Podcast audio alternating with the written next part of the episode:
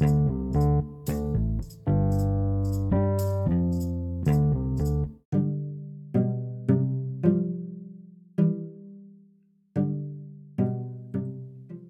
a todos, mi nombre es Irma Merari Arteaga, soy estudiante de la carrera de Derecho en la Universidad Nacional Autónoma de Honduras del Valle de Sula. Actualmente me encuentro cursando la clase de Derecho Administrativo 2 y el día de hoy quiero hablar sobre la recusación y la abstención. Estas figuras las encontramos reguladas en la Ley de Procedimiento Administrativo en su capítulo tercero.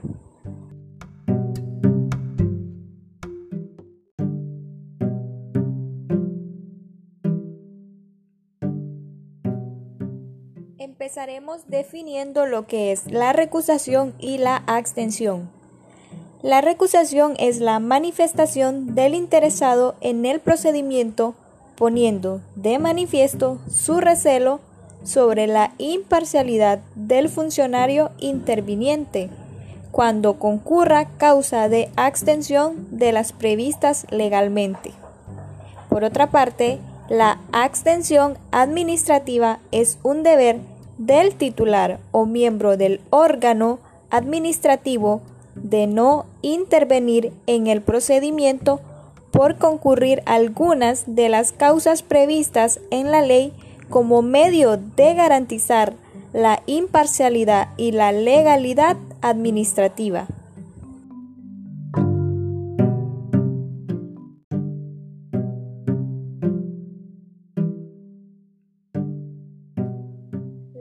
Abstención o la recusación son impedimentos que por ley se establecen para intervenir en un procedimiento administrativo y tienen su origen en principios fundamentales que deben regir la actuación de todo funcionario público. Se encuentran los principios de imparcialidad, lealtad procesal y buena fe como garantía que se ofrece a las personas implicadas en un procedimiento de que el trámite del mismo se hará conforme al debido proceso y el pleno respeto de sus derechos. Estos principios le establecen al funcionario la obligación de actuar de manera independiente, objetiva y con exclusiva al ordenamiento jurídico imponiéndole el deber de abstenerse de participar de cualquier manera en la toma de decisiones en las que pueda existir parcialidad, tratamiento desigual o bien tener un interés directo o indirecto en el asunto. La recusación es un trámite sencillo. Habrá que dirigir un escrito ante la administración competente, solicitando la recusación de la persona concreta, especificando los motivos y aportando la prueba para demostrar estos. Una solicitud de recusación sin prueba raramente se admitirá, a no ser que el funcionario admita la misma.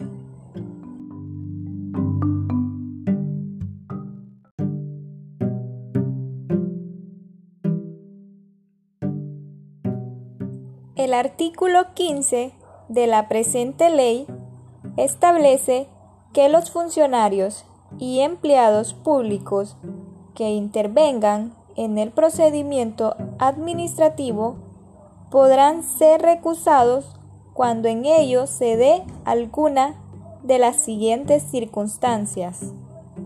Inciso A. Vínculo matrimonial.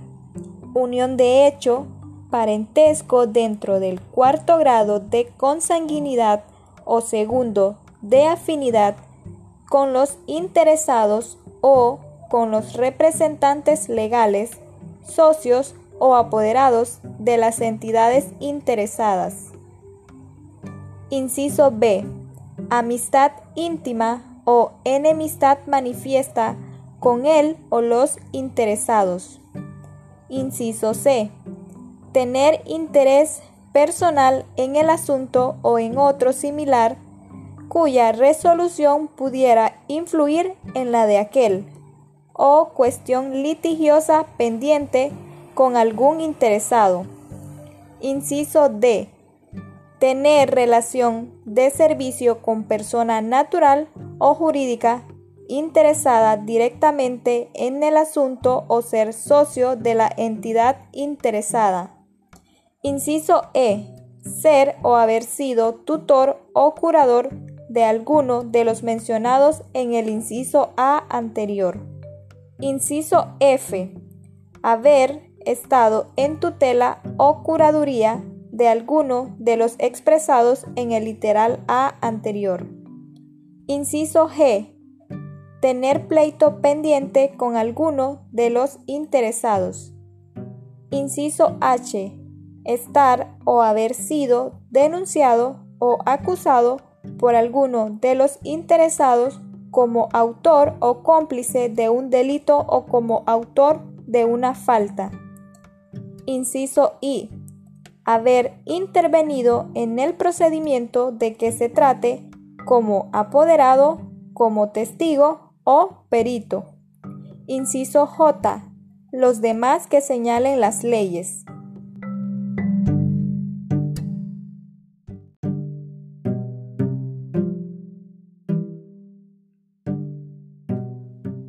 El artículo 16 menciona que la recusación se planteará por escrito y hasta antes de las alegaciones previstas en el artículo número 75, expresándose la causa o causas en que se funda.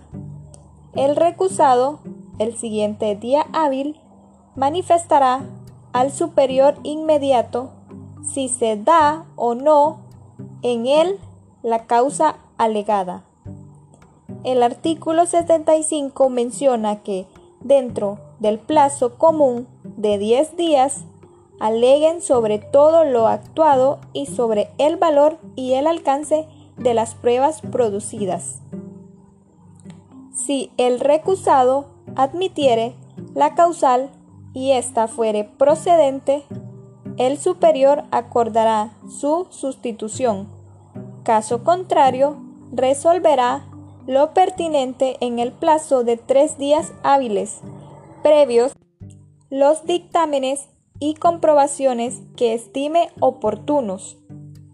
Cabe mencionar que los días hábiles son de lunes a viernes, siempre habiendo la excepción de que algunas instituciones de la administración pública trabajan también los días sábados.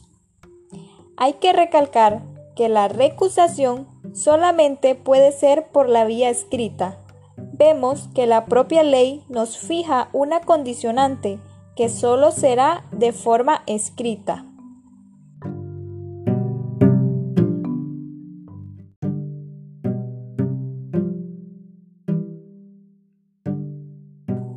El artículo 17 de la presente ley establece que los funcionarios y empleados en quienes concurra alguna de las circunstancias señaladas en el artículo 15 anterior se abstendrán de intervenir en el procedimiento y lo comunicarán al superior respectivo, quien resolverá dentro del tercer día lo procedente. Los órganos superiores podrán ordenar a las personas en quienes concurra alguna de las causales de recusación que se abstengan de toda intervención en el procedimiento. La no abstención en los casos en que proceda dará lugar a responsabilidad. El artículo 18 menciona que contra las resoluciones que se dicten en los incidentes de recusación o abstención no cabrá recurso alguno.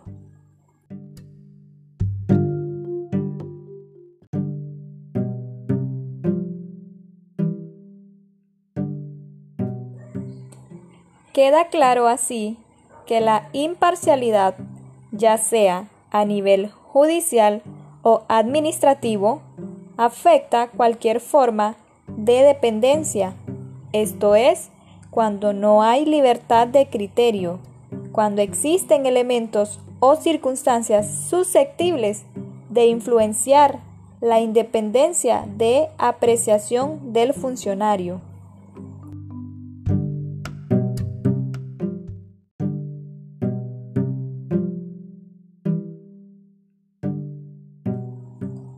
Esto ha sido todo por hoy.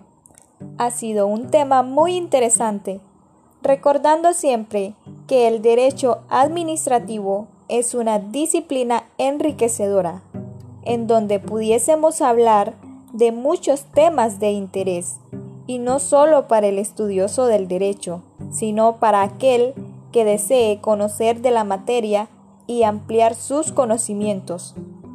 Mi nombre es Irma Merari Duarte y ha sido un placer estar con ustedes.